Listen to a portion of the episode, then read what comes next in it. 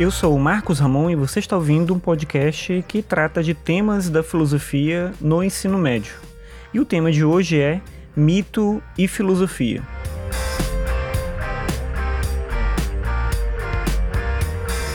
Os mitos são uma tentativa de compreensão da realidade, e como toda forma de se apropriar da realidade, os mitos possuem um processo de construção, maturação e, por vezes, de transformação ou até mesmo superação. A palavra mito é às vezes associada com a palavra mentira, justamente por pensarmos que os mitos são expressões menores ou primitivas das sociedades humanas. No entanto, cabe lembrar que toda forma de conhecimento possui circunstâncias e possibilidades específicas. Assim, da mesma forma que não era possível desenvolver tecnologia computacional no final do século XVIII, também não era possível que se produzissem respostas científicas no momento em que os mitos foram criados. Não exatamente por incapacidade humana, mas sim pelo fato de que o conhecimento, assim como toda cultura, é cumulativo e se desenvolve por meio de um processo longo e difícil de embates e conflitos. É comum vermos a seguinte simbolização que busca dar conta do surgimento da filosofia: mito é o oposto da razão. Mas será que é mesmo isso? O mito é o oposto ou a ausência de razão? Na minha opinião, essa forma de ver o mito está completamente errada. Em primeiro lugar, é importante entendermos que o mito é uma produção humana, produção poética, aliás, portanto, extremamente sutil e elaborada, que busca compreender a natureza e seus desdobramentos. Nós, que nascemos nos séculos 20 e século 21, nos acostumamos com a ideia de que já existe uma resposta para grande parte dos mistérios da natureza. Se são boas respostas ou se poderiam ser consideradas respostas definitivas é uma outra coisa, mas o fato é que as respostas existem.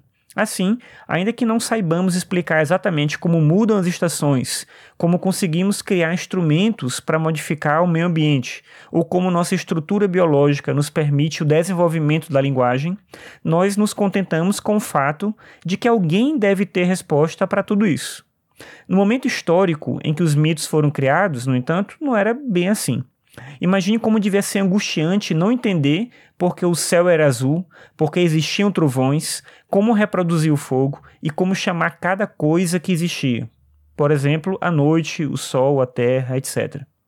Os mitos são a primeira tentativa de compreender essa natureza misteriosa. A resposta mítica oferecia às pessoas um sentimento de unidade social. E isso acontece nos mitos que nos dizem de onde viemos. Um conforto espiritual, algo que acontece quando os mitos tentam explicar o que acontece após a morte, e uma compreensão para o processo de transformação da natureza operada pelo ser humano. Os mitos que narram o domínio do fogo ou a construção de instrumentos e técnicas se referem exatamente a isso. Um segundo motivo para não descartarmos os mitos como parte do pensamento racional está no fato de que os mitos são tão importantes para sociedades pré-filosóficas e pré-científicas como são importantes para a nossa cultura atual. Ainda que de uma forma diferente, os mitos sobreviveram ao tempo. Se não acreditamos mais na literalidade das narrativas, é inegável a importância da construção simbólica presente nos mitos que tratam de elementos essencialmente humanos e universais. Os temas dos mitos não são apenas os heróis e suas batalhas épicas, mas são também a vitalidade do pensamento humano, do desejo de conhecer, o conjunto de sentimentos e contradições inerentes à sensibilidade humana, etc. Por isso, entender os mitos é, de certa forma, entender a essência humana, não importando a época ou o local em que estamos.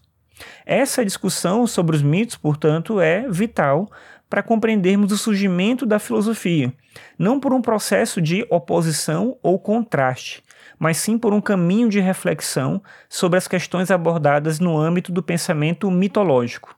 No entanto, existiram também algumas condições históricas, políticas e econômicas que possibilitaram o surgimento da filosofia na Grécia. E isso é uma coisa que a gente ainda vai tratar aqui nesse podcast. Mas antes, convido você para pesquisar um pouco sobre os mitos. Que histórias você já conhece? Do que, que elas tratam? De que maneira elas explicam o nosso mundo? Será que você tem interesse nesse tipo de assunto?